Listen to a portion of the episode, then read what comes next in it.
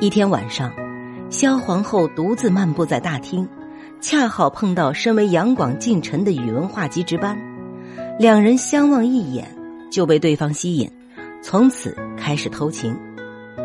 公元六一八年，李渊率兵攻打长安，宇文化及兄弟趁机谋反，逼死了杨广。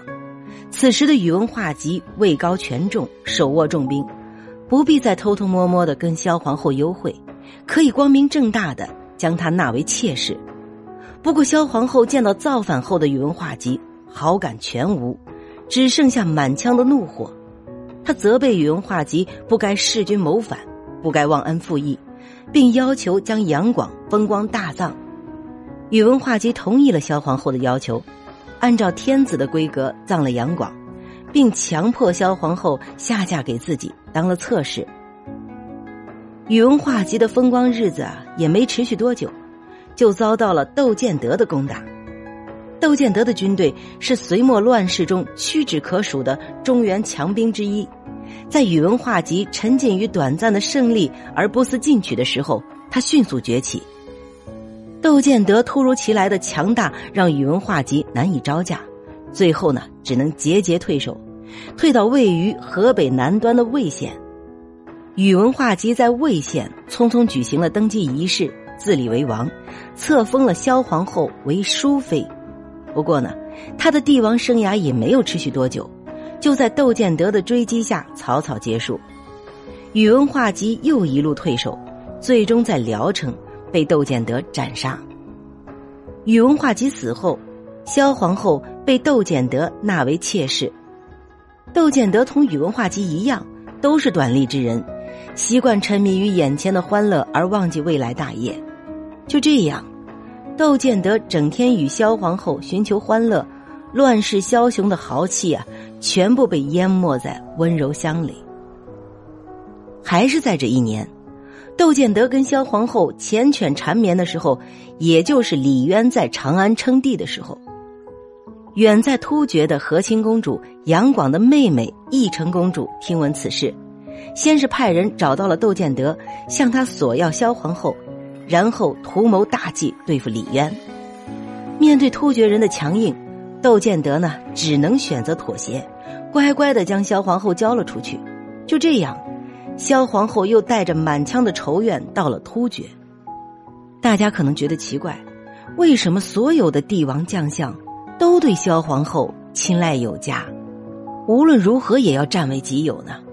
第一呀，我们前面也说了，萧皇后出身高贵，本身人家就是公主，从小就是色艺双绝，而且呢性格温厚安良，所以虽然她是亡国之君的公主，依然能够被独孤皇后看中，嫁给了当时的晋王，并顺理成章的成为了皇后。还有更重要的一点，当时的相术大师袁天罡，不是还有一卦吗？萧皇后是母仪天下，命带桃花，而且人家已经一语成谶了呀。所以，天下哪个英雄能经受得了这种称王称帝的诱惑？于是呢，萧皇后变成了香饽饽。萧皇后刚到突厥不久，就被突厥可汗看中，收为妃子。此时的萧皇后啊，已经没有尊严可言，完全是男人手掌间的玩物。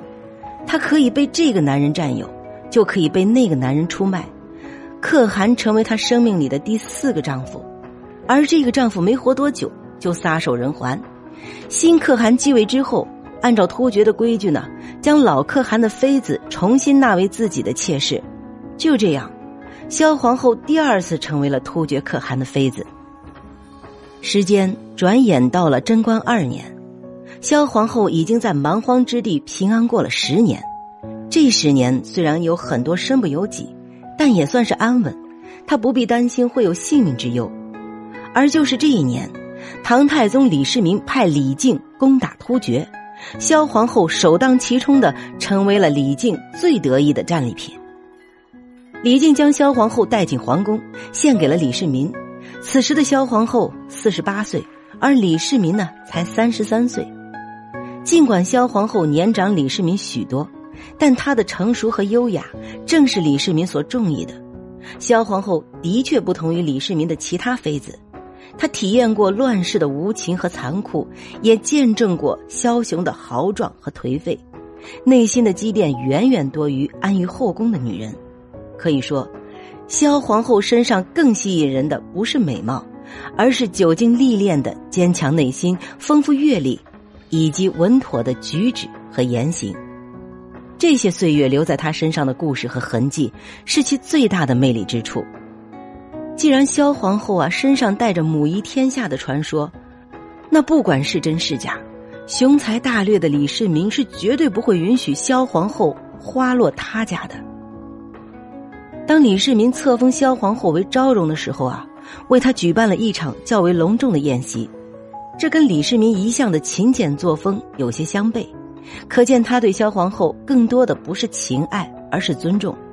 有趣的是呢。李世民精心的为萧皇后举办宴席后，问她这样的场面跟随宫相比如何？一般的女人大概会赞赏一番，然后表达自己的感激和幸福。可萧皇后却反问李世民：“为什么一定要跟亡国之君相比呢？”这句话让李世民对萧皇后另眼相看。他忽然觉得这个女人如果活在太平盛世，一定是个贤能的皇后。在李世民的呵护下。萧皇后平安度过了余生，于贞观二十一年辞世，终年八十岁。可以说，萧皇后虽然一生坎坷，六为人妻，但人生最后的一段生活也算是安稳。